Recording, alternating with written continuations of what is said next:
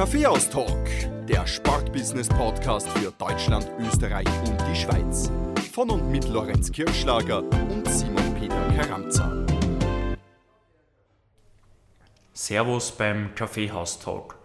Wir heißen euch herzlich willkommen zu einer weiteren Episode unseres Sportbusiness-Podcasts. Heute feiern wir eine kleine weitere Premiere, denn heute geht es erstmals um rechtliche Themen beim Kaffeehaus-Talk. Dafür dürfen wir den deutschen Rechtsanwalt Frank Rieback bei uns begrüßen. Er ist spezialisiert auf die Fachgebiete Arbeitsrecht, Sportrecht und Medizinrecht. Ich würde sagen, das ist eine Kombination, die ihm, die ihn zum absoluten Experten für die rechtliche Beratung von Profisportlern macht. Was wir euch schon jetzt versprechen können, wir werden in der heutigen Episode viele rechtliche Beispiele nicht nur in der Theorie, sondern direkt aus der Praxis besprechen. In diesem Sinne, Frank, schön, dass wir dich heute hier in Wien begrüßen dürfen. Hallo Lorenz, hallo Simon. Ich freue mich auch sehr, hier heute sein zu können und freue mich auf ein spannendes Gespräch mit euch zu vielen spannenden rechtlichen Fragen. Frank, auch von meiner Seite herzlich willkommen in Wien. Bevor wir in die Themen einsteigen, darf ich, wie bei uns im Kaffeehaustalk üblich, unseren Hörern kurz und prägnant in einigen Sätzen vorstellen. Frank hat sein Studium der Rechtswissenschaften mit der Dissertation zum Thema das Rechtsverhältnis zwischen dem Lizenzfußballspieler und seinem Verein abgeschlossen. Das war 1998 und seitdem ist er als selbstständiger Rechtsanwalt tätig. Seine besondere Spezialisierung besteht in Sportrecht, wo er für Spieler, Trainer und Vereinsangestellte Ansprechperson und Draht- und Tippgeber ist. Das Ganze nicht nur in Deutschland, in seinem Heimatland, sondern auch international. Dazu kommen zusätzlich Tätigkeiten für die Deutsche Spielergewerkschaft VDV, das steht für Vereinigung der Vertragsfußballspieler, für die internationale Rex Sport Association und aktuell für die Taskforce Zukunft des Profifußballs der Deutschen Fußballliga. Frank, deine Freundin kommt aus Wien. Äh, du kennst, denke ich mal, die hiesige Kaffeehauskultur daher sehr gut. Ähm, mit welchem Kaffee dürfen wir dich heute beglücken? Also in Wien nehme ich natürlich gerne eine Melange. Frank, du bist mittlerweile seit 1998 beruflich im Sportrecht unterwegs. Dein Einstieg war deine Doktorarbeit Ende der 90er Jahre, die sich mit dem Mustervertrag des DFB für Lizenzspieler beschäftigt hat. Wie ging es nach der Doktorarbeit weiter? Wie bekommt man im Sportrecht seine ersten Aufträge? Wer war dein erster Klient? Hm.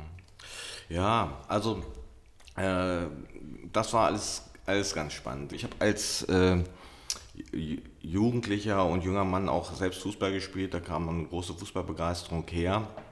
Und äh, nach meinem Jurastudium habe ich ja auch darüber nachgedacht, in welche Richtung spezialisiert man sich am besten. Hatte dann das große Glück, äh, eine Doktormutter gefunden zu haben, die mir völlig freie Hand gegeben hat, äh, was die Themensuche angeht. Und da haben wir dieses Thema rausgefiltert. Ähm, der äh, Arbeitsvertrag zwischen äh, Lizenzfußballspieler und Club. Das war eine ganz neue Thematik äh, seinerzeit. Da habe ich alle äh, Klauseln des Musterarbeitsvertrags äh, damals äh, auf ihre Wirksamkeit äh, untersucht. Und das war dann am Ende natürlich in erster Linie ein Gewerkschaftsthema. Dann kam ein Kontakt zur Deutschen Spielergewerkschaft VDV zustande, die sich damals gerade umstrukturiert hat. Und äh, schwuppdiwupp war ich Justiziar der Spielergewerkschaft, unmittelbar praktisch nach, nach meiner Promotion. Das war natürlich ein Glücksfall, das muss man wirklich sagen. Wer war dein erster Klient?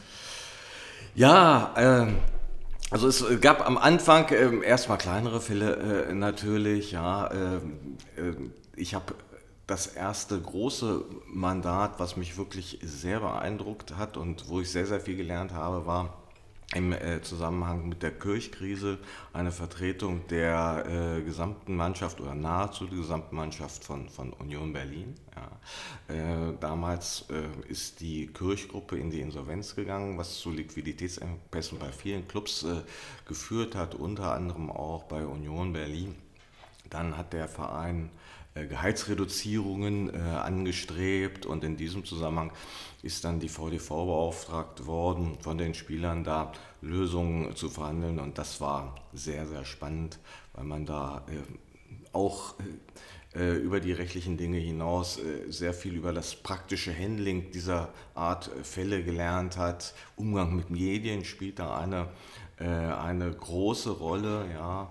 Also wenn man da noch zunächst angenommen hat, man könnte gewisse Dinge ohne öffentliche Kommunikation als Anwaltsrookie da äh, äh, machen, ja, dann wurde man schnell eines Besseren äh, belehrt. Das war sehr, sehr spannend in der Zeit.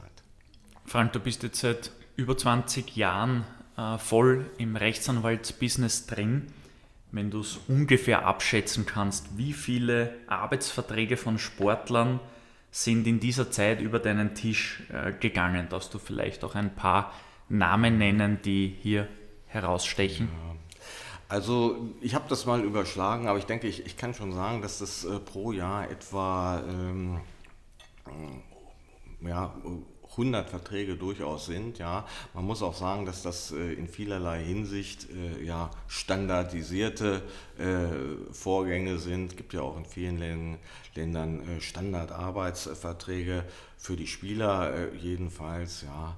Da kommt man schon über diesen langen Zeitraum auf 1500, vielleicht auch mhm. 2000 Arbeitsverträge gezählt, habe ich sie nicht. Da sind im Grunde genommen ja, also in Deutschland praktisch alle Clubs äh, beteiligt, das, das kann ich sagen, aus den ersten drei Ligen. Und äh, international bin ich äh, auch in ja, mindestens 30 Ländern tätig äh, gewesen, natürlich schwerpunktmäßig in Europa, aber auch in äh, USA, Australien und auch Asien, hochspannender Markt, ne? auch für die Zukunft muss man sagen, ja? China, Iran, da gelten natürlich äh, andere Grundsätze. In vielen anderen asiatischen Ländern muss man auch sehr mutig sein, äh, um, um dahin zu gehen. Ich bewundere das immer, wenn meine Mandanten äh, das tun. Wo ich, wenig, wo ich noch Plätze habe in den Aktenschränken, ist Afrika und Südamerika.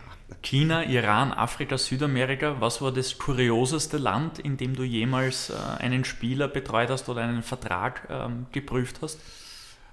Also das kurioseste Land, also ich glaube, äh, das war Saudi-Arabien. Das war Saudi-Arabien. Äh, das äh, ist wirklich kommt auch, ist auch nur einmal vorgekommen und es ist auch so, ganz grundsätzlich im asiatischen Raum äh, groß verhandeln ist da nicht. Ja, das kann man entweder kann man die Verträge so äh, akzeptieren, wie sie vorgelegt werden, äh, oder eben auch nicht. Und das war schon äh, sehr speziell. Wenn man Anwalt und Rechtsberatung hört, dann denkt man, zumindest mir geht so automatisch äh, auch immer an hohe Kosten. Was kostet mich als Athlet eine professionelle Rechtsberatung bei dir? Vielleicht können wir es am besten an, an zwei Beispielen festmachen. Ja. Einmal eine Rechtsberatung für einen Arbeitsvertrag ja. und einmal eine Rechtsberatung für einen Vertrag mit einem Sponsor. Ja. Also für mich, für mich gilt ja äh, als deutscher Rechtsanwalt äh, mit einer Kanzlei in Deutschland das, das Rechtsanwaltsvergütungsgesetz. Und äh, da ist äh, auch vorgeschrieben, da sind die Gebührengrundsätze niedergelegt äh, und man muss die Gebühren auch äh, nehmen, äh, grundsätzlich, die da festgeschrieben sind. Ein erstes Informationsgespräch gibt es immer gratis. Ja. Eine, eine Erstberatung kostet maximal 190 ähm, Euro und im Übrigen muss man ganz individuell gucken. Ne? Das, das Rechtsanwaltsvergütungsgesetz lässt zwei Möglichkeiten zu. Entweder man rechnet ab nach dem Gegenstandswert oder man vereinbart ein, ein Zeithonorar oder auch ein Pauschalhonorar. Äh, wenn man Arbeitsverträge oder Sponsorenverträge macht, dann ist es häufig für den Mandanten besser und auch irgendwo fairer, ja, dass man nicht von dem Gegenstandswert ähm, ausgeht, weil die Arbeit ist häufig die gleiche, ob ein Spieler 1000 Euro im Monat verdient äh, oder 100.000, da äh, vereinbare ich dann meistens einen äh, Stundensatz, das geht dann in der Regel so bei 250 Euro los. Du bist bei der Vereinigung der Vertragsfußballspieler, VDV. zur Erklärung, das ist die Spielergewerkschaft in Deutschland. Da bist du offizieller Ansprechpartner für die Mitglieder, also für die Spieler. Wie bist du zu dieser Funktion, zu diesem Posten gekommen und mit welchen Anliegen kontaktieren dich die Spieler dort? Ja, ich äh, hatte es ja äh, hat's kurz, äh, kurz angesprochen und äh, es, de facto war das so, ich äh, hatte äh, eine Freundin damals zu der Zeit, Ende der 90er Jahre, und die hatte eine Kollegin, und äh, deren Mann hat in der zweiten Liga gespielt. Klingt nach ja, einer ganz engen äh, Verbindung. Ja, ja, Carsten, Carsten Koller. Hallo Carsten, viele Grüße, falls du das hörst. Ja. Und der, äh, über diesen Kontakt äh, kam dann, äh, der war Mitglied bei der VDV, ist es heute noch. Und äh, der hat mich dann mit, mit der VDV zusammengebracht, dem damaligen Geschäftsführer.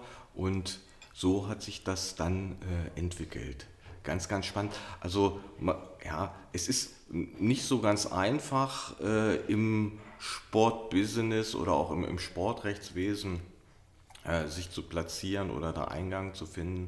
Und das war natürlich schon ein Glücksfall, ja, weil es ja absolut äh, korrespondierte zu dem, was ich da auch schon vorher gelernt habe. Unsere Hörer kommen aus der Dachregion, also aus Deutschland, Österreich und der Schweiz. Lass uns deshalb vielleicht einen Vergleich ziehen äh, zwischen den mhm. Spielerinteressensvertretungen in den einzelnen Ländern. Äh, die VDV im deutschen Fußball im Vergleich zu der VDF, das ist die Vereinigung der Fußballer in Österreich, und der SAFP, die Swiss Association of Football Players in der Schweiz. Wo ja. siehst du da die Unterschiede zwischen den Interessensvertretern? Ja. Also die, äh, die VDF in Österreich hat gegenüber der VDV und äh, auch der Schweizer Gewerkschaft den ganz, ganz großen Vorteil, äh, dass es ihr schon als einziger von diesen drei Gewerkschaften gelungen ist, einen äh, Tarifvertrag, äh, wie man in Österreich sagt, Kollektivvertrag zu vereinbaren. Das ist natürlich das wesentliche Gestaltungsmittel für eine Spielergewerkschaft und einen Kollektivvertrag gibt es in Österreich schon seit 2008. Das können die VDV äh, und die Schweizer Gewerkschaft nicht vorweisen. Von daher äh, glaube ich, rein formal und auch von der Struktur ist die VDF hier in Österreich sehr, sehr gut aufgestellt, die ja auch in den ÖGB eingebettet ist. In Deutschland arbeiten wir sicherlich oder haben wir natürlich immer die Hoffnung, dass es mal zum Tarifvertragsabschluss kommen wird. Äh, wann das der Fall sein wird, bleibt abzuwarten. Wir sind natürlich äh, relativ äh, stark oder stärker wahrscheinlich von der Mitgliederanzahl, allein schon aus dem Grund, weil es in Deutschland viel mehr Berufsfußballspieler gibt. Ja, ähm, bis in die vierte Liga hinein, wo es ja dann auch noch fünf Staffeln gibt. Da gibt es eine ganze Reihe auch vollprofessioneller Spieler, viel mehr als in Österreich. Frank, lass uns über Spielerverträge reden. Ähm, ich denke, da gibt es eine ganze Reihe an spannenden Fragen und Fallbeispielen. Ja. Starten wir mit einem ganz aktuellen Thema, äh, dem Unwort des Jahres 2020, nämlich Corona. Einige Vereine, zum Beispiel Werder Bremen, ist da sehr früh in den Medien aktiv geworden. Mhm. Einige Vereine wollen künftig sogenannte Pandemieklauseln in den Verträgen mit Partnern, aber auch äh, mit Spielern verankern. Du als, als ähm, Rechtsberater für Athleten, was würdest du deinen Klienten raten, worauf sie bei solchen Pandemieklauseln achten sollen? Mhm. Und ist dir solch eine Pandemieklausel eigentlich schon mal irgendwo untergekommen? Ja, ja, also Pandemieklauseln, äh, das ist in der Tat im Moment das äh, top aktuelle Thema im Sportarbeitsrecht. Äh, das muss man sagen. Äh, es ist auch immer interessant, wie dann äh, sich gleich Begrifflichkeiten entwickeln für, für bestimmte Klauseln. Ja. Äh, ursprünglich wurde, hat man erst eher Corona-Klausel gehört, ja, jetzt, jetzt schließt man schon die nächste Pandemie mit ein, redet eher, eher von Pandemie-Klauseln. Ja, das habe ich äh, seit, seit dem Sommer äh, schon relativ äh, häufig gesehen. Werder Bremen hast du angesprochen, ja. Ähm, ich habe es auch gesehen schon bei Schalke 04 äh, und äh, beim FC St. Pauli. Man möchte meinen, Schalke hat andere Probleme als Pandemieklauseln. Ja, aber an der Stelle haben sie vorgesorgt äh, und ich muss sagen, von all dem, was ich da gesehen habe bisher, war das auch handwerklich äh, am besten gemacht, was, was Schalke okay. gemacht hat. Ja. Also die, die Problematik äh, dabei, also wenn man jetzt mal sagt, was ist eine Pandemieklausel, dann würde man ja sagen, ja, gesetzliche Definition gibt es natürlich nicht dafür, aber es ist ja eine Klausel, die in irgendeiner Weise die Höhe der Vergütung äh, abhängig macht ja, von äußeren Einflüssen, die in Zusammenhang mit einer Pandemie stehen. Ja. Äh, und ja, da gibt es zwei Möglichkeiten im Grundsatz. Es gibt mehr, ja, wenn ganz normal gespielt werden kann, oder es gibt eben weniger, äh, wenn bestimmte Umstände eintreten, wie meine, äh, meinetwegen äh, Zuschauerausschluss, äh, keine, keine oder nur teilweise Zuschauerzugänge zum Stadion. Ja, in, in rechtlicher Hinsicht äh, ist es immer besser, äh, eine Zahlung dazu zu geben, als eine abzuziehen. Also die Rechtsordnung lässt die Kürzung von äh, Vergütungen äh, nur in ganz, ganz engen Ausnahmen zu. Deshalb, äh, wenn man solche Klauseln formuliert, muss man sehr aufs Detail achten. Und wenn sie rechtssicher sein sollen, dann sollten sie a ein, ein Zuschlag für die vollen Stadien, die da in aller Regel in Bezug genommen werden, vorsehen und b ganz klar regeln, unter welchen Voraussetzungen, welche Zuschläge dann auch äh, zu zahlen sind. Ich habe auch schon Klauseln gesehen, die hatten dann äh, nur den Fall kompletter Zuschauerausschluss äh, oder komplett volles Stadion. Da gibt es natürlich noch eine ganze Menge äh, dazwischen. Das muss man dann in der Vertragsgestaltung ganz genau beachten. Du hast äh, Geisterspiele aufgrund von Pandemien angesprochen. Geisterspiele gibt es im Fußball aber schon länger. Ähm, in Wien haben ja Rapid Wien und die Austria auch immer wieder Geisterspiele erleben müssen, oftmals aufgrund von Fan-Fehlverhalten im Vorhinein. Könntest du dir vorstellen, dass künftig Vereine die Pandemieklauseln generell auf Geisterspiele umwälzen? Sodass, wenn eben keine Spieltagseinnahmen lukriert werden können, dass man dann den Spielern automatisch auch weniger Gehälter mhm. auszahlt? Oder siehst du da eher weniger Gefahr, dass die Vereine ähm, diese Pandemieklausel zum Leid der Spieler zweckentfremden? Ja. Grundsätzlich muss man sagen, äh, hat, äh, zieht so eine Pandemieklausel ja die Berechtigung auch daraus, äh, dass eben äh, es Umstände sind, die der Verein nicht beeinflussen kann. Ja? Äh, wo er sagt, ja, ich kann nicht beeinflussen, ob da ein Lockdown kommt, ob, ob mir verboten wird, äh, Zuschauer äh, ins Stadion zu lassen oder nicht. Das ist bei Stadionverboten ja grundsätzlich schon mal was ganz anderes. Da besteht ja äh, zumindest die Möglichkeit, äh, zwei Fälle gibt es ja, aber der eine ist in, in, in jedem Fall äh, auch der, dass der Verein selbst für sein Stadionverbot verantwortlich ist, vor allen Dingen äh, wegen äh, nicht ordnungsgemäßen Stadiondienstes. Ja. Und für diese Fälle äh, ist sicherlich äh, eine Pandemieklausel oder eine Vergütungsanpassungsklausel sehr, sehr problematisch äh, bis unmöglich, sodass ich jetzt nicht glaube, in Deutschland, speziell für Deutschland, kann ich mir nicht vorstellen, äh, dass das in die Vertragsgestaltung Eingang findet. Ein immer wichtiger werdender Bestandteil in Spielerverträgen ist jener der Eigenvermarktung von Spielern. Ähm, das regelt die Persönlichkeitsrechte zwischen Spieler und dem Verein. Wenn ein Spieler vertraglich seine Persönlichkeitsrechte in vollem, vollem Umfang an seinen äh, Verein abtritt, mhm. darf der Spieler sich dann eigentlich auch noch selbst vermarkten oder obliegt die Vermarktung dann ausschließlich seinem Verein?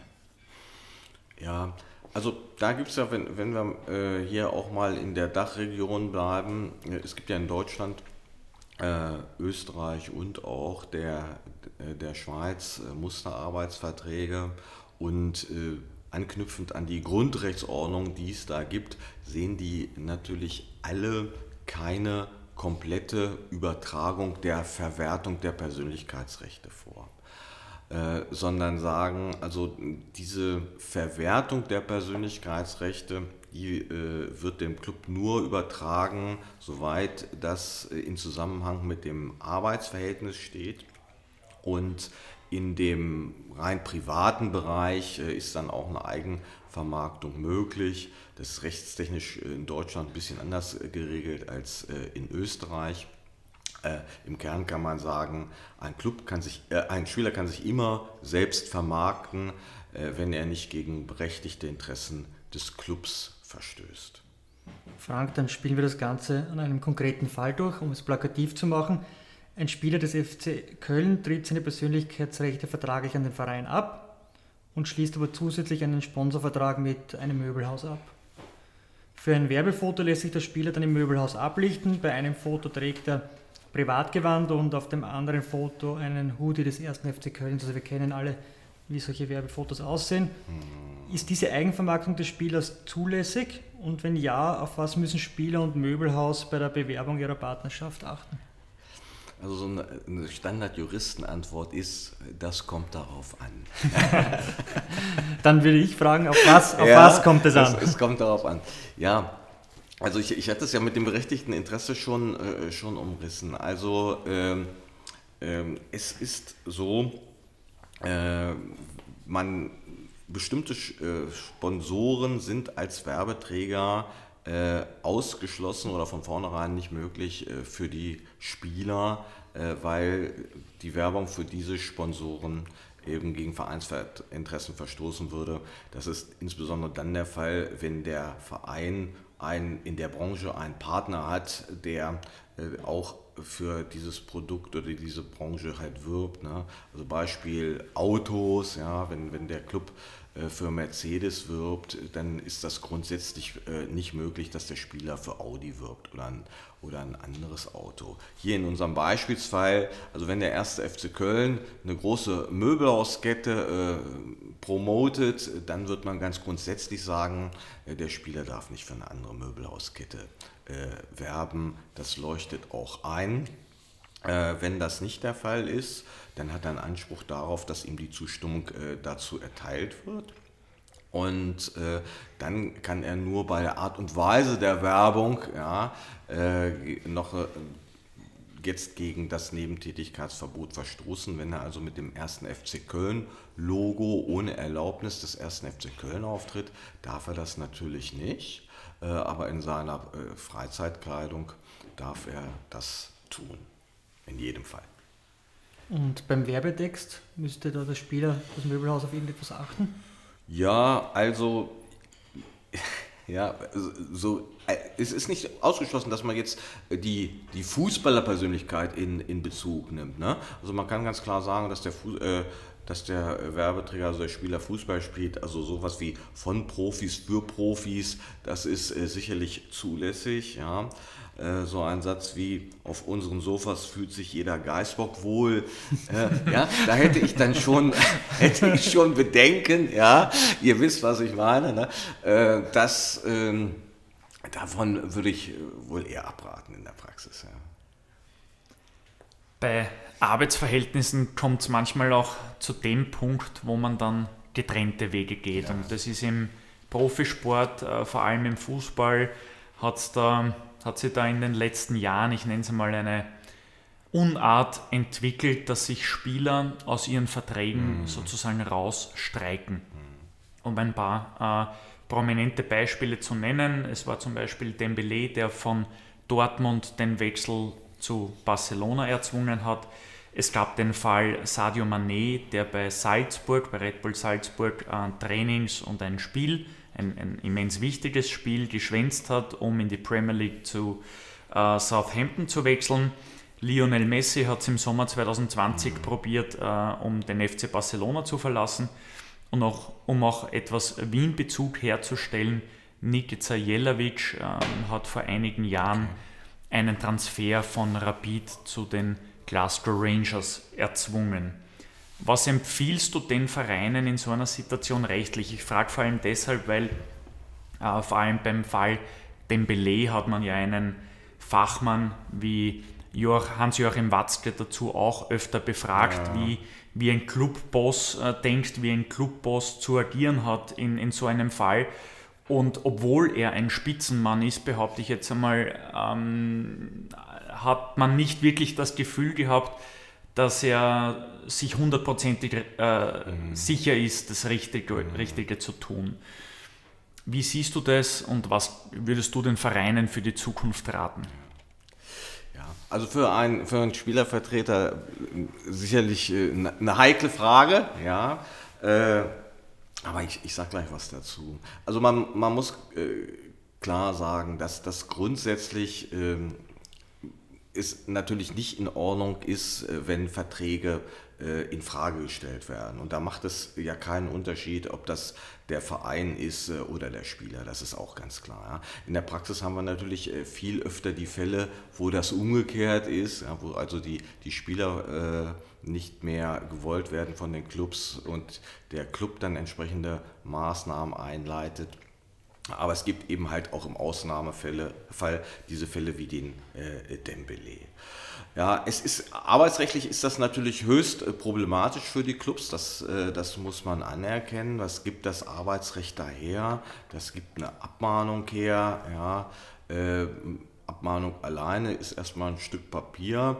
Äh, droht äh, eine Kündigung an, aber die Kündigung als letzte Konsequenz ist natürlich äh, sehr, sehr problematisch für die Clubs, weil das Arbeitsverhältnis dann beendet ist. Der Spieler kann jedenfalls international auch problemlos wechseln.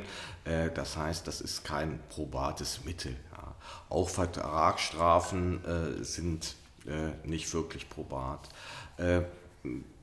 Aus Erfahrung her würde ich sagen, wenn man den Spieler nicht verkaufen will, dann muss man das auch nicht. In dem, äh, in dem Fall von dem äh, Dembele ist aus meiner Sicht äh, relativ klar geworden, dass eigentlich auch Borussia Dortmund den Spieler verkaufen wollte, dass aber nur die Summe noch nicht erreicht war, die sie gerne haben wollten.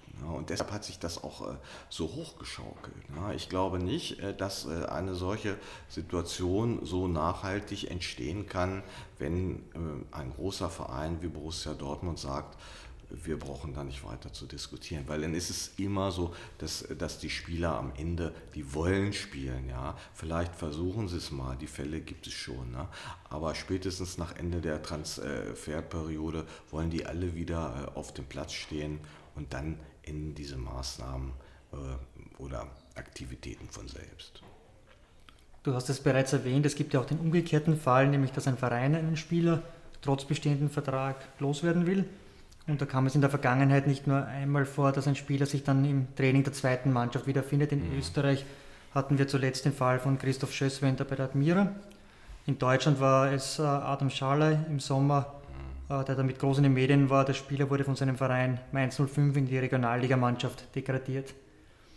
Wie sieht hier eigentlich die rechtliche Situation aus und ist das von Seiten des Vereins zulässig oder kann man als Spieler dagegen etwas unternehmen, dass man plötzlich nicht mehr in der ersten Mannschaft, sondern in der zweiten Mannschaft trainieren soll, muss? Ja, ja das ist leider äh, jetzt für mich eine Standardproblematik. Ja. Es, gibt, äh, es gibt keine streitige Konstellation äh, die öfter vorkommt äh, für einen Spieleranwalt als, als diese, diese Situation, das muss man sagen.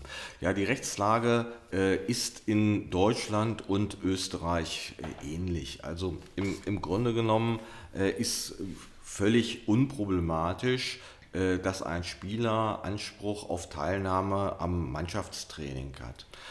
Das ist für Deutschland ständige Rechtsprechung und auch in Österreich schon seit einer OGH-Entscheidung aus dem Jahre 2007 äh, anerkannt. Äh, das heißt, im, im, Grunde genommen hat äh, jeder Spieler das Recht, sich in das Mannschaftstraining einzuklagen. Wenn, äh, wenn er das äh, möchte. In Deutschland ist jetzt äh, im Musterarbeitsvertrag eine Regelung aufgenommen worden, die eine Versetzung in die zweite Mannschaft zulässt, ja, seit 2016, wo aber in der Rechtswissenschaft ja, herrschende Meinung ist, dass die eigentlich äh, unzulässig ist, ne? sodass also auch nach deutschem Recht und auch nach meiner Auffassung eine Versetzung in die zweite Mannschaft nicht möglich ist. In Österreich sagt der Tarifvertrag ganz klar, man hat Anspruch auf Mannschaftstraining und man hat Anspruch auf ein Training, was der persönlichen Leistungsfähigkeit entspricht. Und das hat man in der äh, zweiten Mannschaft, ist das praktisch nie gegeben. Ein Bundesligaspieler, selbst wenn die zweite Mannschaft in der zweiten Bundesliga spielt, äh, was in Österreich ja jetzt möglich ist, wird man nicht in die zweite Mannschaft äh, versetzen können, ähm, auf, auf der Grundlage des österreichischen äh, Kollektivvertrages. Eigentlich völlig unproblematisch, das kriegt man dann in aller Regel vom Arbeitsgericht auch durch. Und in der Praxis lösen sich die Fälle meistens so, das war beim Adam Schallei auch so, wenn erstmal der Termin anberaumt ist vom Arbeitsgericht, äh, dann lenkt der Club ein. Aber man muss äh, häufig, das ist meine Erfahrung leider auch, man muss sehr, sehr hart werden in, in manchen Fällen und in der Tat erstmal den Antrag auf einstweilige Verfügung einreichen, bevor dann Bewegung in die Sache kommt. Bleiben wir noch kurz beim Thema Arbeitsvertrag, wechseln aber vom klassischen Sport hin zu E-Sports.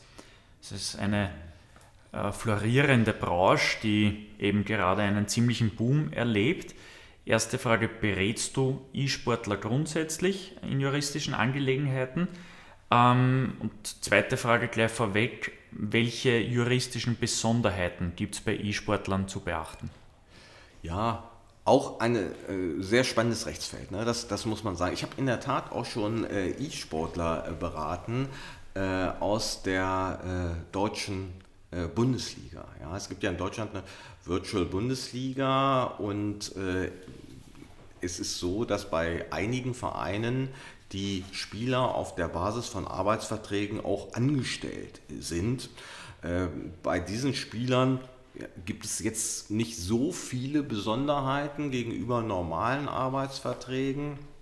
Äh, das, das muss man sagen. Ja, äh, typische Themenfelder, die da abgearbeitet werden gegenüber anderen ähm, ist meistens, dass sie sich verpflichten, in einem bestimmten Ausmaß zu streamen. Das gibt es natürlich bei äh, Spielern, die auf dem Rasen stehen, in der Form nicht. Oder sich zu bestimmten Social-Media-Aktivitäten äh, verpflichten. An der Stelle ist es schon speziell.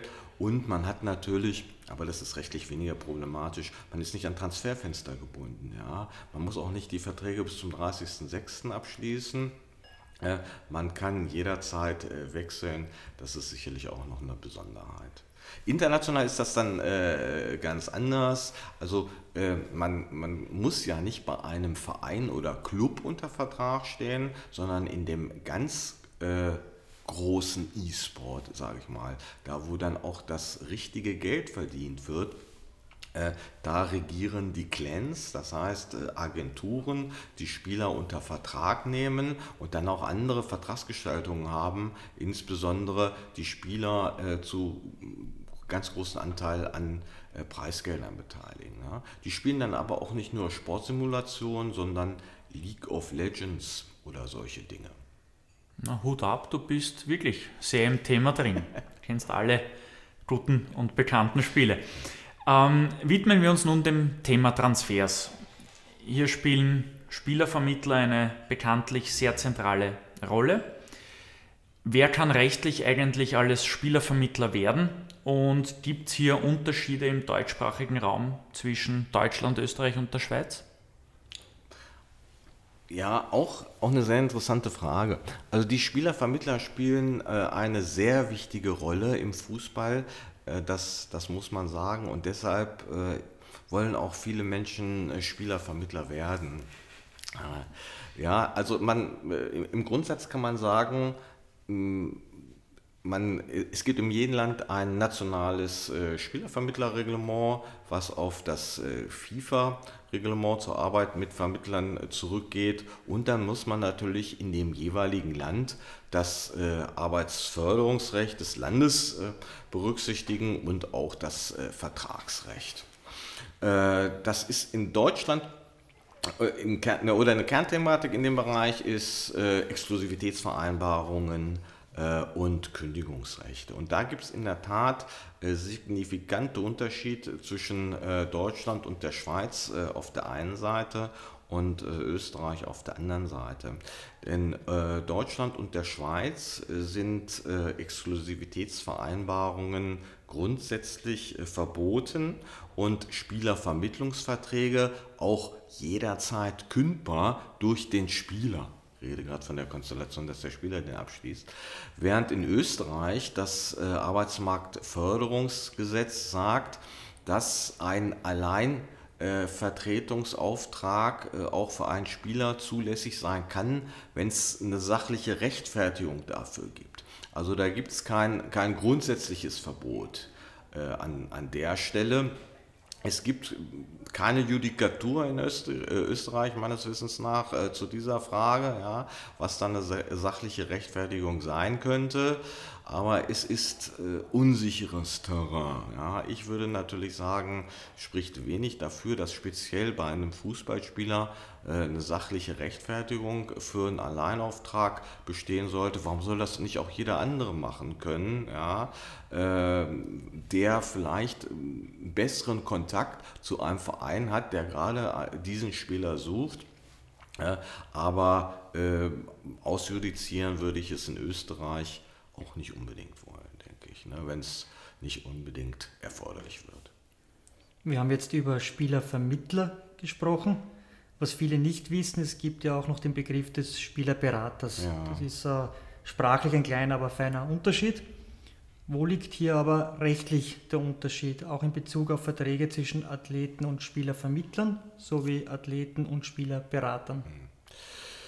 Ja, also das äh, kommt im Grunde genommen nur auf die Vertragsgestaltung drauf an. Ne? Also die, das FIFA-Recht, das regelt äh, nur die reine Vermittlungstätigkeit. Ne? Schon traditionell und schon seit dem ersten Spielervermittlerreglement, äh, weil die Vermittlung auch das ist, wo die Spieler, äh, äh, Vermittler das, das meiste Geld damit verdienen können. Ne? deshalb äh, sagt die FIFA, wir regeln ähm, diesen Vermittlungsauftrag, alles andere regeln, äh, regeln wir nicht. Wenn also Gegenstand des Vertrages mit dem Spielervermittler ist, dass der Spieler von A nach B vermittelt wird oder ein Transfervertrag abgeschlossen wird, dann findet das Spielervermittlungsrecht Anwendung, dann ist das ein Vermittlungsvertrag. Und äh, dann äh, gilt auch das jeweilige Recht. Ein Berater kann auch einen ganz anderen Vertrag abschließen, ne? dass der einfach nur sagt, äh, ich betreue dich äh, fortlaufend, äh, gebe dir irgendwelche Tipps, ja? beschränke mein Vertragsverhältnis nicht ähm, auf äh, die Vermittlungstätigkeit. Das ist aber eigentlich nur in der Theorie äh, denkbar. Ja? Ich habe natürlich Verträge gesehen oder äh, sehe dann und wann Verträge, wo versucht wird, äh, den Vermittlungsbereich zu verlassen, weil der eben so streng legitim äh, geregelt ist zulasten der Vermittler. Aber in der Praxis hat sich dieses Vermittlungsmodell durchgesetzt. Es gibt immer wieder auch den Fall, dass Spieler ihren Vermittler wechseln, ja. auch wenn es bestehende schriftliche Verträge mm. gibt. In Österreich gab es da zuletzt den Fall von Albert Walci, ja. der ja, mit mehreren Agenturen sozusagen gedealt hat mhm. und dann schlussendlich ähm, zu Red Bull Salzburg gewechselt ja. ist. Dieser Fall hatte daraufhin ein gerichtliches Nachspiel. Warum sind Verträge zwischen Spielern und Spielervermittlern de facto nichtig? Ja. Und wie können sich Spielervermittler dagegen schützen, dass ihnen ein Spieler abhanden kommt? Ja, auch eine spannende Frage, die, die anknüpft äh, an das, was, wir schon gesagt haben. Es geht um diese Frage Exklusivitätsvereinbarung und Kündbarkeit. Ne? Also die Frage stellt mir, das ist natürlich die Hauptfrage, die Spielervermittler immer stellen und aufwerfen. Ähm, es ist eine Frage des nationalen Rechts. Äh, es gibt äh, Rechtsordnungen, die befristete Exklusivverträge mit äh, Spielervermittlern zulassen. England gehört dazu, ein ganz, ganz wichtiger Markt. Äh, Spanien, äh, auch in Tschechien ist das möglich. Äh, und dann gibt es andere Rechtsordnungen wie Deutschland und die Schweiz, die lassen das eben nicht zu. Und in Österreich ist es ja, wie ich gesagt habe, auch wahrscheinlich im Regelfall unzulässig. Das heißt, wenn man jetzt als Spielervermittler eine Möglichkeit sucht, die Verträge rechtsfest zu machen, dann soll man sich, müsste man sich die richtige Rechtsordnung aussuchen und beispielsweise einen Vertrag dem englischen Recht unterwerfen was natürlich auch voraus, zur Voraussetzung hat, dass man dann eine Niederlassung in, in England hat. Äh, so wäre das möglich. Ne? Auf der Basis des äh, Rechtes äh, in Deutschland, Österreich und der Schweiz de facto nicht möglich. Oftmaliges Thema bei einem Vereinswechsel eines jungen Spielers ist die Ausbildungsentschädigung, ja. Die der neue Verein des Spielers äh, dem alten Verein des Spielers zu zahlen hat. Diese Ausbildungsentschädigung ist auch dann zu zahlen, wenn der Vertrag des Spielers ausgelaufen ist. Ausbildungsentschädigung für vertragslose Spieler, wie stehst du rechtlich dazu und mich würde auch deine persönliche Meinung hm. interessieren. Oder ja, deine private Meinung. Ja, das ist ein, äh, auch ein sehr, sehr interessantes Thema. Also in, in rechtlicher Hinsicht, äh, wenn wir jetzt mal bei den Ausbildungsentschädigungen bei, bei der FIFA bleiben, äh, von der FIFA bleiben, äh, ich halte die für äh, EU-rechtswidrig. Das ist für Deutschland auch schon entschieden worden, äh, weil sie die Arbeitnehmerfreizügigkeit äh, beeinträchtigt.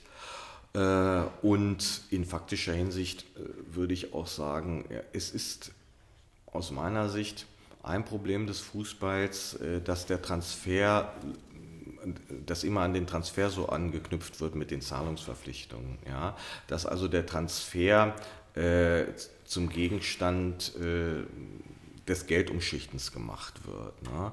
Äh, grundsätzlich bin ich nicht dafür, eine Ausbildungsentschädigung auf dieser Basis äh, zu, zu lukrieren. Ich würde da eher an Fondslösungen denken, ja?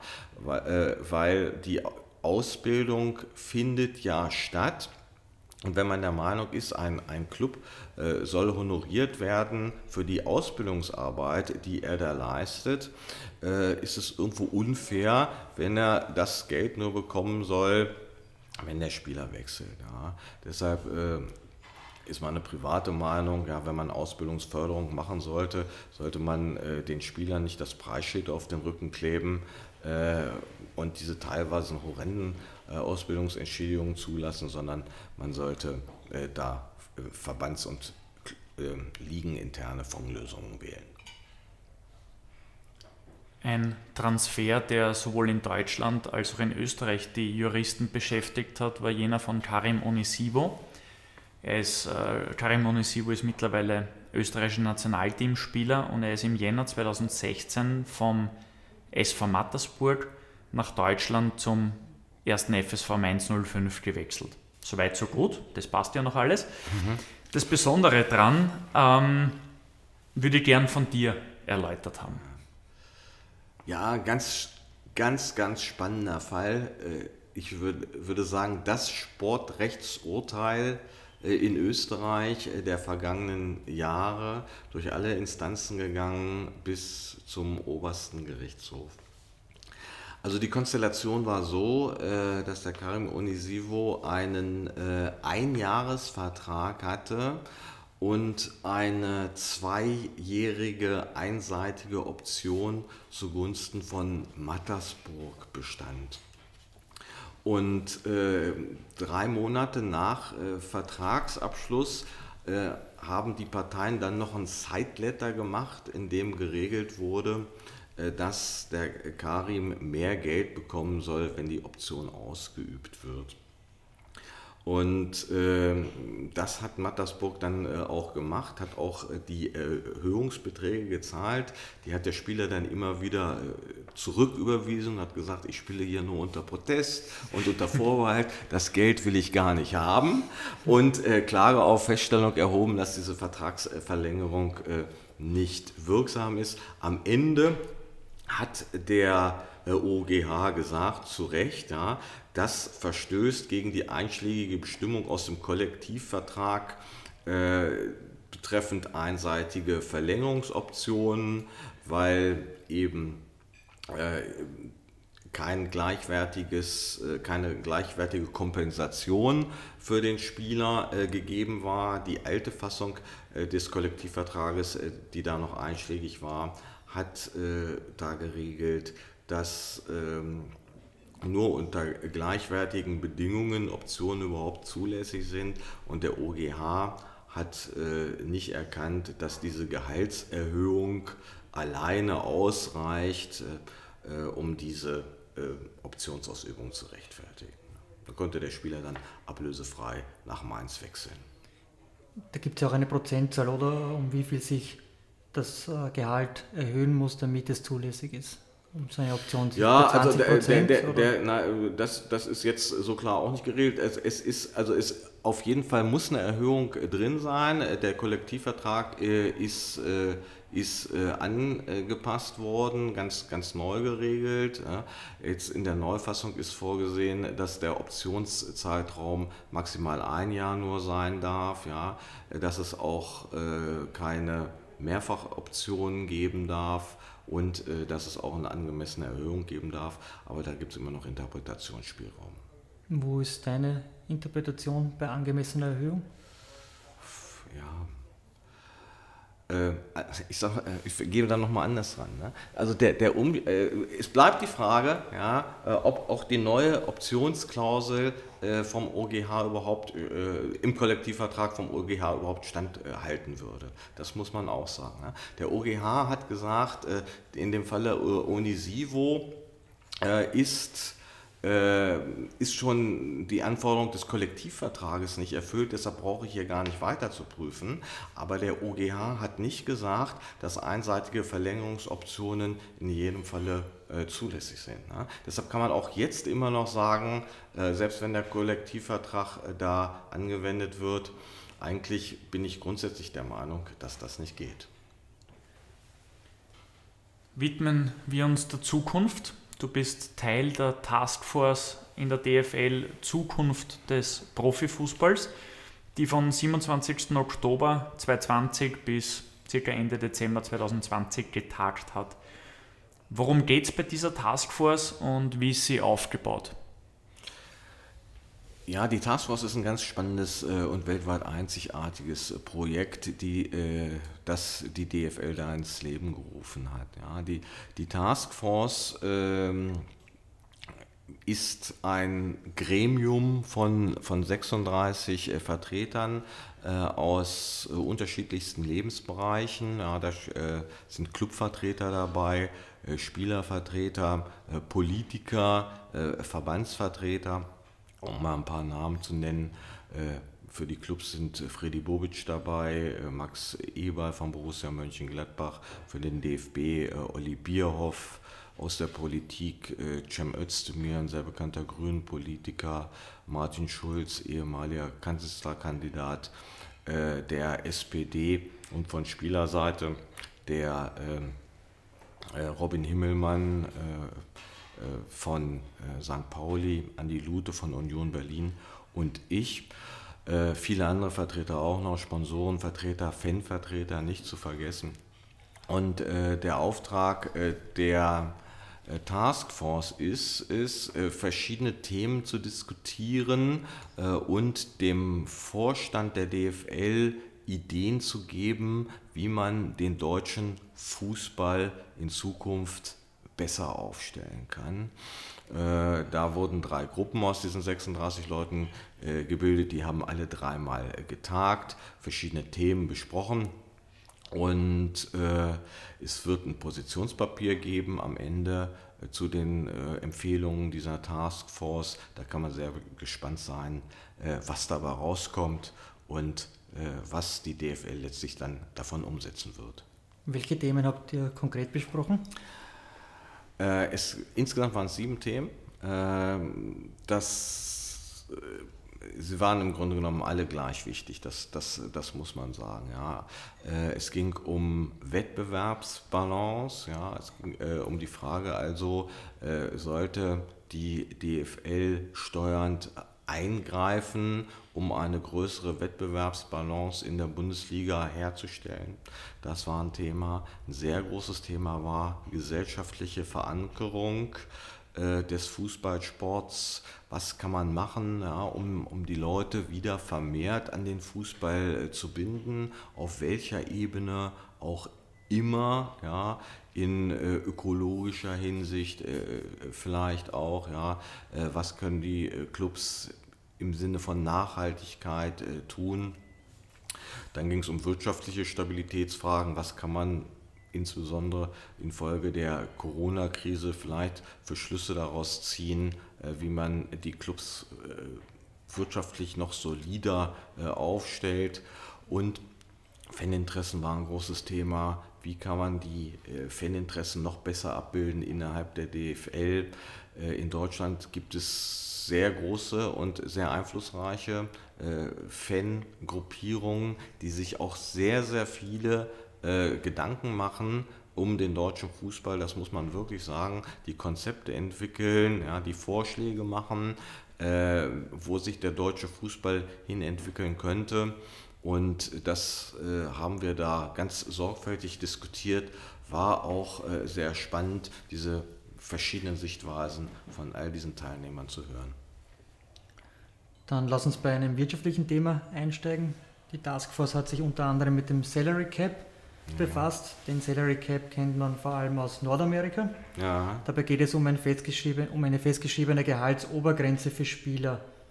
Wie steht die Taskforce dazu und siehst du Hürden in der Umsetzung im europäischen Fußball? Oder ist ja. es überhaupt erstrebenswert, sowas in Europa umzusetzen? Ja, also es ist äh, ein großes Thema, ganz, ganz generell, äh, das, das wissen wir ja alle, äh, ist ja immer die Frage, sind die Spielergehälter nicht eigentlich viel zu hoch? Sind die Beratervergütungen nicht viel zu hoch und wie kann man dem eigentlich Herr werden? Und da wird der Salary Cap schon seit vielen Jahren immer mal wieder diskutiert. meine persönliche Meinung dazu ist rechtlich höchst problematisch ja, bis unmöglich, hängt von der konkreten Ausgestaltung ab äh, ob es überhaupt die Chance hat, äh, für rechtlich zulässig anerkannt äh, zu werden. Ich glaube, äh, dass der zweite Aspekt ist noch viel wichtiger. Ähm, es gibt keinen politischen Konsens. Wenn, wenn man das äh, einführen wollte, dann wäre das nur möglich auf internationaler Ebene oder sinnvoll auf internationaler Ebene. Und ich glaube nicht, dass äh, sich da auf europäischer Ebene allein ein Konsens zu einem Salary Cap äh, äh vom, äh, entwickeln könnte oder formieren könnte. Und das Dritte, das muss man ja auch sagen, das ist, zeigt die, die Erfahrung ja auch, am Ende findet das Geld immer seinen Weg äh, zu demjenigen, der es bekommen soll. Äh, das verhindert das beste Regelwerk nicht. Ja. Äh, das hat man trotz Financial Fair Pay in der Vergangenheit gesehen. Das heißt, äh, solche Regelungen können ja nur allzu leicht umgangen werden und äh, dann sind es ja auch am Ende nur noch ein ganz, ganz stumpfes Schwert. Ich glaube nicht, dass sich das in Europa so entwickeln wird, dass wir ein Salary Cap bekommen werden das Geld findet immer seinen angedachten Weg, ist ein sehr schöner und, und richtiger Satz äh, und äh, leitet auch super die nächste Frage ein. Du hast das ganz kurz erwähnt, es geht um äh, Spielervermittler. Ja. Da plant die FIFA jetzt auch eine, ich nenne es einmal, Provisionsobergrenze ja. einzuführen. Ähm, erkläre uns bitte kurz, worum es bei dieser Gehaltsobergrenze oder Provisionsobergrenze für Spielervermittler künftig gehen soll und wie man so etwas rechtlich löst. Es geht vor allem auch um, um Schlupflöcher. Ich weiß nicht, ob du äh. Football Leagues gelesen hast. Ja. Ähm, da ist es ja so, dass dann die weit entferntesten Inseln als ähm, Firmenadressen verwendet werden, ja. um dort äh, möglichst steuerfrei Geld äh, durchzuschleusen mhm. und hinzuüberweisen. Ähm, also einerseits die, die Gefahren und wie man es rechtlich löst mhm. und Bedeutet das dann für Spielervermittler eigentlich nur Nachteile oder auch Vorteile? Ja, interessante Fragen. Also es ist äh, so, äh, dass die äh, FIFA äh, neue Regeln einführen will, und zwar nach der aktuellen Planung am 01.01.2022. Und äh, es existiert auch ein vertraulicher Entwurf dieses Regelwerkes, äh, das dann heißt FIFA äh, Agent Regulations. Im Moment heißt es ja äh, ähm, Intermediary Regulations, dann heißt es Agents Regulations. Und da gibt es eine ganze Menge neue Regelungen. Dann wird wieder eine Lizenzierung eingeführt, also man muss eine Prüfung machen, eine Lizenz erwerben, es sei denn, man hatte äh, vor 2015 schon die alte Lizenz, man muss eine Haftpflichtversicherung stellen, man muss sich fortbilden, äh, es gibt auch wieder einen Rechtsweg für Spielervermittlerstreitigkeiten, aber die Kernfrage ist diese Service Fee Cap, wie es da genannt ist. Ja. Und da sieht das neue Regelwerk dann vor, es gibt im Falle der Vermittlung eines Spielers eine Obergrenze von 3% der Spielervergütung, wenn man den Spieler vertritt oder den aufnehmenden äh, Verein. Und im Falle eines Transfers, äh, da äh, ist die Obergrenze 10% der Transfersumme, die dann da verhandelt wird. Äh, und die Mehrfachvertretung soll auch eingeschränkt werden in Zukunft. Man kann sich jetzt unschwer vorstellen, dass die Berater da Sturm gelaufen dagegen. Mino Raiola hat auch schon mit anderen Kollegen eine Gruppierung gegründet, deren vornehmliches Ziel es sein soll, diese Regeln zu bekämpfen, insbesondere den Fee Cap. Die FIFA geht jetzt so vor, dass sie dieses, diesen Entwurf mit der Politik und anderen Drittbeteiligten äh, abklärt und abklären lässt. Und ich denke auch, äh, die Kartellrechtskonformität äh, wird überprüfen lassen. Ja, ich bin kein Kartellrechtler, aber äh, nach allem, was mir Kartellrechtler sagen und ich mir da selbst äh, zusammenrahmen kann, habe ich große Bedenken, äh, dass das kartellrechtlich zulässig ist, weil es im Grunde genommen ist es eine Preisbindungsabsprache in diesem Segment äh, ich, von Kartellanten, ja, nämlich äh, den Fußballverbänden, äh, die da in der FIFA organisiert sind. Und äh, die Rechtfertigung für diese Regelung, die ist äh, noch nicht ganz ersichtlich. Das muss man einfach mal so sagen, ja. Äh, weil nicht klar erkennbar ist, dass diese Spielervermittlervergütungen äh, in der Höhe jetzt den Fußball ruinieren und zum anderen ist es ja auch eine Pauschalregelung. Ne?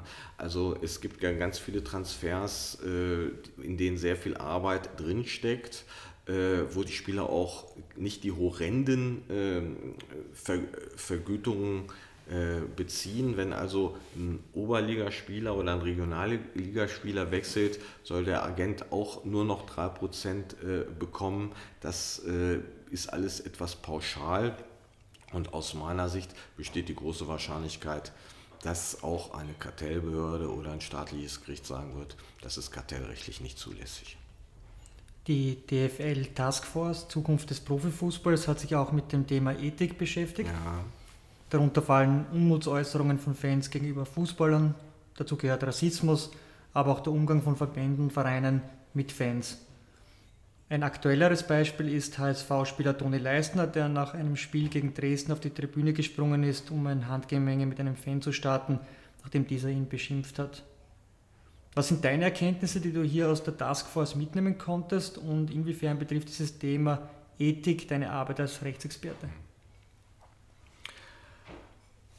Ja, also der, Fall Leistner und diese Ethikdiskussion ist durchaus äh, sehr spannend. Ähm, wir haben ja, äh, was jetzt speziell Spiele angeht, schon sehr, sehr umfassende Regelungen äh, in den Arbeitsverträgen, auch zum außerdienstlichen Verhalten, ja, ähm, auch in Bezug auf Rassismus, politische äh, Aktivitäten und Äußerungen. Aber wenn man sich auch den Musterarbeitsvertrag speziell in Deutschland anguckt, ja, sind ethische Fragen nicht wirklich äh, geregelt.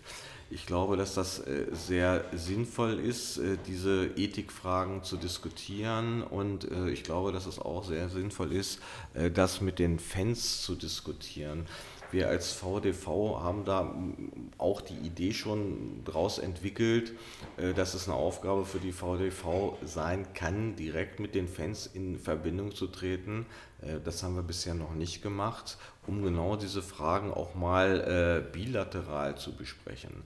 Weil ähm, es ist in der Tat so, dass das hört man immer wieder von, von Spielern, äh, vor allen Dingen von Torhütern, weil die am nächsten dran sind, äh, dass äh, offensichtlich viele Fans glauben, äh, Fans oder Zuschauer, ja, äh, eben mit dem äh, Erwerb des Tickets auch das Recht erworben zu haben, die Spieler auf das Übelste zu beleidigen. Ja. Das, klar, das hat es schon immer gegeben, aber die Menschheit entwickelt sich weiter und ich glaube, dieses Verhältnis kann auch nicht mehr toleriert werden. Ja? Und äh, man muss auch mal an der Stelle ansetzen, äh, dass man da alle mit ins Boot holt äh, und guckt, was will ich hier eigentlich, wofür will der Fußball insgesamt stehen, ja, wofür äh, stehen nicht nur die Fußballspieler und die Vereine, wofür stehen auch die Fans. Äh, von daher glaube ich, dass diese Ethikdiskussion sehr, sehr berechtigt ist und habe auch die Hoffnung, äh, dass sich das äh, in Ethikkodizes für alle Beteiligten niederschlägt. Beschimpfungen von Spielern durch Fans sind ein Problem, keine Frage. Es gibt aber in Fußballstadien noch viel schwerwiegendere Verbrechen. Ähm, den Vereinen entstehen in der Regel dadurch erhebliche Schäden, die dann auch finanziell abgebüßt werden müssen.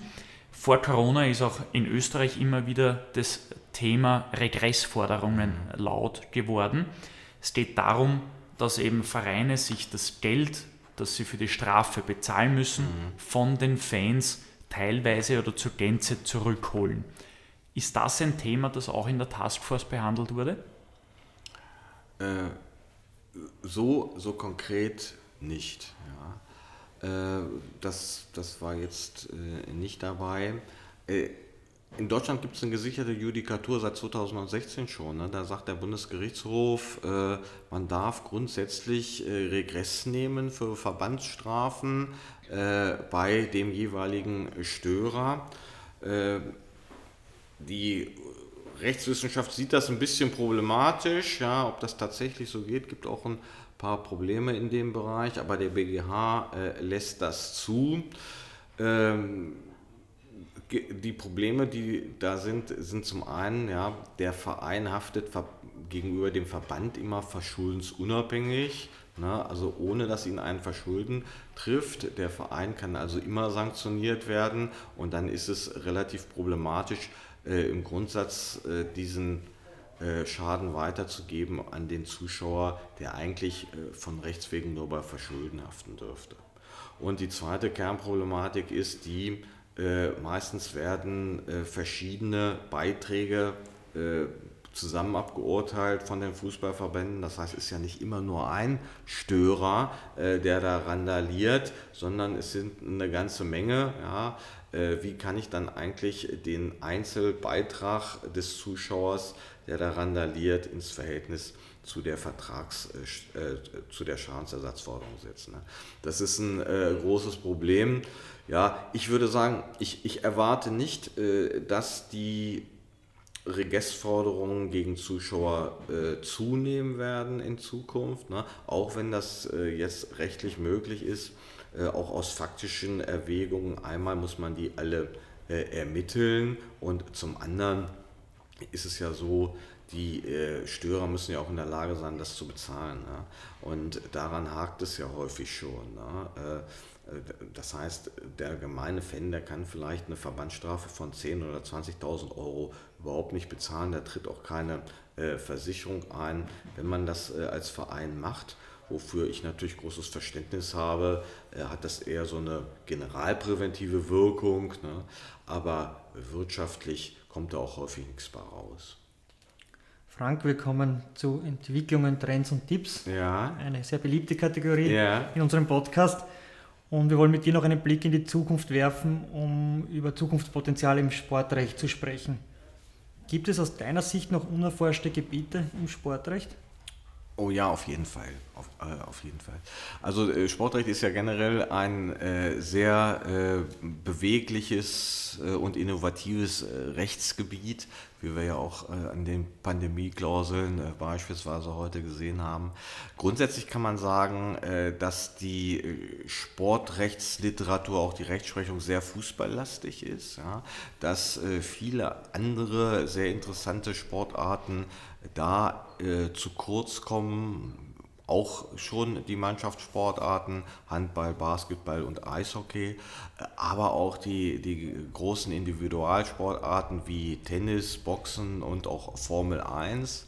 Äh, das finde ich auch äh, sehr spannend, diese ganzen Themen. Also wenn es da einen jungen Rechtswissenschaftler gibt, dann sollte er sich doch oder könnte sich auch mal diesen Sportarten widmen Uh, unabhängig davon, auch im Fußball gibt es eine ganze Menge sehr, sehr aktuelle uh, und abzuarbeitende Themen. Datenschutzrecht spielt eine Riesenrolle uh, im Moment, eine Leistungsanalysen, Trainingsanalysen und so weiter.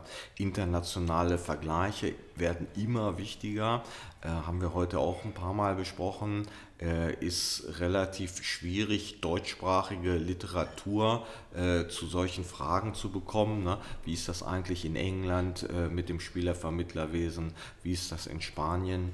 Und äh, noch äh, eine ganz, ganz interessante äh, Thematik ist, die immer aktueller wird. Wie ist das eigentlich mit der Mitbestimmung? Das heißt, Stichwort Betriebsräte im Fußball. Ja, äh, da arbeiten wir jetzt als VDV auch dran. Äh, grundsätzlich findet das Betriebsverfassungsrecht ja auch bei Fußballclubs Anwendung. Es gibt nur so ein paar Probleme in der Anwendbarkeit. Äh, Betriebsräte werden bei uns auf vier Jahre gewählt. Die Spieler sind meistens äh, nicht so lange da, ne, haben ja befristete Verträge. Das heißt, sie äh, werden selten auch bei den Clubs, die Betriebsräte haben, in Betriebsräte gewählt, sind vielleicht auch nicht so die optimalen Kandidaten äh, für die Ausübung eines Betriebsratamts, weil sie ja äh, viel unterwegs sind. Da kann man sich auch in der Sportrechtswissenschaft äh, noch viel Gedanken machen, wie finde ich eigentlich ein adäquates, adäquates Mitbestimmungsmodell für Fußballclubs. Und ich denke, das, das gilt für Österreich genauso. Welchen Trend wird es im Arbeitsrecht von Profisportlern geben und auf was sollte man in seinem Arbeitsvertrag, also ist es auch egal ob Spieler, Trainer oder Manager, worauf sollte man besonders achten? Ja, ach, da, man, man muss schon sagen, dass äh, jetzt äh, sich bei Spielern, äh, Trainern und Managern ganz, ganz unterschiedliche äh, Fragestellungen stellen. Na? Äh, die, Im Kern, ja, die, die wichtigsten drei Sachen, äh, bei allen, Spiel, allen Spielarten der Verträge ist Tätigkeitsfeld, Laufzeit und Vergütung. Also alles das, was damit zusammenhängt, das muss man abbilden. Was muss ich eigentlich machen? Für den Spieler haben wir es angesprochen. Ne? Was darf ich noch privat? Ne? Äh, Ausrüstervertrag, Werbung und solche, äh, solche Sachen. Äh, darf ich meine Schuhe äh, benutzen? Wie weit äh, bin ich da frei? Wie weit bin ich da beengt? spielt auch für Trainer eine Rolle. Ausstiegsklauseln äh, äh, ist ein Thema. Äh, also das ist ein weißes Feld, was man im Individualfall beachten muss äh, und auch sollte. Welche Tipps hast du für unsere Hörer, damit auch sie, so wie du, ihre beruflichen Träume im Sportbusiness verwirklichen können? Ja, also jetzt speziell äh, als, als Sportjurist ist es äh, sicherlich, ich habe es ja auch schon gesagt, nicht ganz einfach, äh, in, in der Branche Fuß, äh, Fuß zu fassen. Sie ist ja auch nicht so groß. Ich glaube, die Sportjuristen äh, vereint die Liebe zum Sport, ne, das große, große Interesse zum, zum Sport. Ich habe noch keinen Kollegen, der in dem Bereich tätig ist, gesehen, der mit dem, was auf dem Rasen passiert, jetzt beim Fußball nichts anfangen konnte. Ähm, das ich würde empfehlen, ja, vielleicht auch auf, auf kleinerer Ebene anzufangen, ja, in irgendeinem äh, äh, Sportverein, der vielleicht halb professionell äh, organisiert ist, Äh, da gibt es häufig auch viel zu tun. Ne? Da kann man Kontakte knüpfen, da kann man äh, Satzungen überarbeiten, Verträge optimieren äh, und dann findet man äh, auch relativ schnell Zugang zu dem doch kleineren Netzwerk von Sportrechtsanwälten äh, und dann geht es äh, sicherlich über Netzwerken immer weiter. Frank, du bist in deinem Beruf ja auch sehr viel mit dem Auto unterwegs und bist es daher gewohnt, ständig durch die Frontscheibe und in den Rückspiegel zu schauen. Das soll jetzt eine bildliche Überleitung auf unseren Schlussabschnitt des Talks sein. Und zwar werfen wir einen Blick zurück und nach vorne. Ähm, wenn du auf deine Sportbusiness-Laufbahn zurückblickst, welche Personen haben dich bisher am meisten geprägt? Ja, interessante Frage. Äh, also, was mir tatsächlich äh, sehr in Erinnerung geblieben ist, ist bei, bei einem meiner ersten Besuche äh, beim DFB eine äh, Begegnung mit Gerhard Meyer-Vorfelder, den ich bis dahin nur aus dem Fernsehen kannte, lange Jahre Präsident beim VfB Stuttgart und dann auch DFB-Präsident. Äh, streitbarer Charakter, ja, äh, ein großer Mann, und ich war damals äh, sehr jung, aber der hat mich äh, sehr freundschaftlich äh, behandelt. Man hatte das Gefühl, er kennt einen schon ewig, der wusste, dass ich mal eine Doktorarbeit geschrieben habe, hat mir die Hand auf, auf die Schulter gelegt und zumindest so getan, als ob er alles gelesen hätte, was ich da geschrieben habe. Das fand ich, fand ich ganz, ganz toll. Ja. Und fand auch damals ganz toll, dass ich da so mit offenen Armen empfangen wurde. Ne. Gibt sehr viele sehr angenehme Menschen im Fußball, das muss ich, muss ich auch sagen. Ja. Zum langfristigen Erfolg gehört auch das Wegstecken von Rückschlägen und das Lernen aus Fehlern. Welche Entscheidungen würdest du heute so nicht mehr treffen? Wir gucken immer nur nach vorne. Wir gucken immer, da, das ist ganz, also ganz wichtig auch, ja, für den, für den ähm, Juristen, also nicht nur für einen Juristen, aber ich glaube bei jeder Sache, ne, Misserfolge schnell abhaken, ne, nicht lange drüber nachdenken ne, äh, und einfach weitermachen. Ja, wenn ich äh, da so konkret drüber nachdenke, also es gibt äh, bei Vertragsauflösungssituationen äh, immer so die, den richtigen Zeitpunkt. Ja? Also wenn, wenn Verträge, insbesondere bei Trainern, äh, noch fortbestehen, ja, obwohl die Trainer freigestellt sind und dann kommen Abfindungsangebote, äh, nimmt man die an oder auch nicht. Ja, das hängt ja davon ab, wie lang, wie gut sind die Abfindungsangebote, wie lang äh, ist der äh, Vertrag noch, ja, wie groß sind die Aussichten, was anderes zu finden. Da kann man den richtigen äh, Zeitpunkt äh, finden. Man kann sich aber auch äh, verzocken, das muss man auch einfach mal so sagen, ja. Und dann kommt es auch schon mal, ist es auch schon mal vollkommen, dass man hinterher gesagt hat, hätte ich früher mal eingeschlagen, ne, wäre es besser gewesen. Aber so, das gehört dazu, das ist, ist so. Und auf welche Entscheidungen bist du besonders stolz? Ja, äh, also ich bin schon, schon sehr stolz darauf, äh, dass ich jetzt äh, die Arbeit für die VDV so lange machen kann. Ja, und mache das auch nach wie vor mit, mit großer Begeisterung. Freue mich auch immer wieder, wenn ich Spielern da helfen kann. Aus allen möglichen Spielklassen, muss man sagen, ja bekomme da auch, auch viel zurück. Ne? Viel, viel Dankbarkeit, wenn man den äh, Jungs geholfen hat. Das macht schon äh, sehr viel Spaß und äh, von daher bin ich froh, dass ich das äh, damals gemacht habe und bin auch nach wie vor froh, dass ich es heute noch machen kann. Frank, wir kommen zur letzten Kategorie unseres Kaffeehaus Talk, den Word Rap. Wir nennen dem immer Wortpaare und du versuchst äh, kurz und knackig zu antworten. Ja, okay. Kommt Unsicherheit aus? Ja, wollen wir sehen. Ja? Arbeitstrag verfassen für Spieler oder Trainer? Äh, Spieler geht schneller, äh, Trainer ist anspruchsvoller. Hannover oder Wien? Kann ich gleich beantworten. Na, Wien natürlich. Ich liebe Wien, es ist eine wunderbare Wirklich? Stadt. Ja, wunderbare Stadt. Trotz, trotz deiner Herkunft aus Hannover?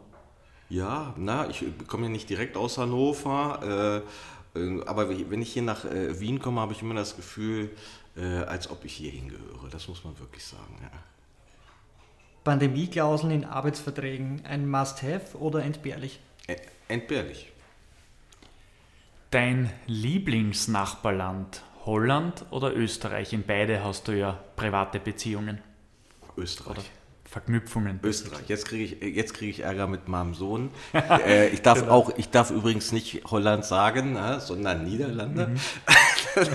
das geht gar nicht mehr. Ja. Äh, aber Ö Österreich, ja, schon. Auch Holland, Schrägstrich Niederlande ist auch ganz toll. Ja. Super League oder Champions League? Champions League. Ganz klar Champions League. Der, der Fußball äh, braucht keine weiteren Wettbewerbe. Vertretung des Schuldigen oder des Opfers? Begriffe, Begriffe aus dem Strafrecht äh, kann man so genau nicht differenzieren. Äh, ne? Ist immer einer so ein bisschen der Schuldige und so ein bisschen das Opfer. Aber es gibt ja Anwälte, in Österreich war jetzt ein großer Fall ja. mit Karl-Heinz Grasser ja. und, und, seinen Kumpanen, ist ein Politskandal ja. gewesen. Und äh, Karl-Heinz Grasser wurde vom äh, bekannten Rechtsanwalt Manfred mhm. Einetter vertreten. Mhm. Und das ist durchaus ein Anwalt, der steht darauf, die juristischen Problemfälle zu betreuen.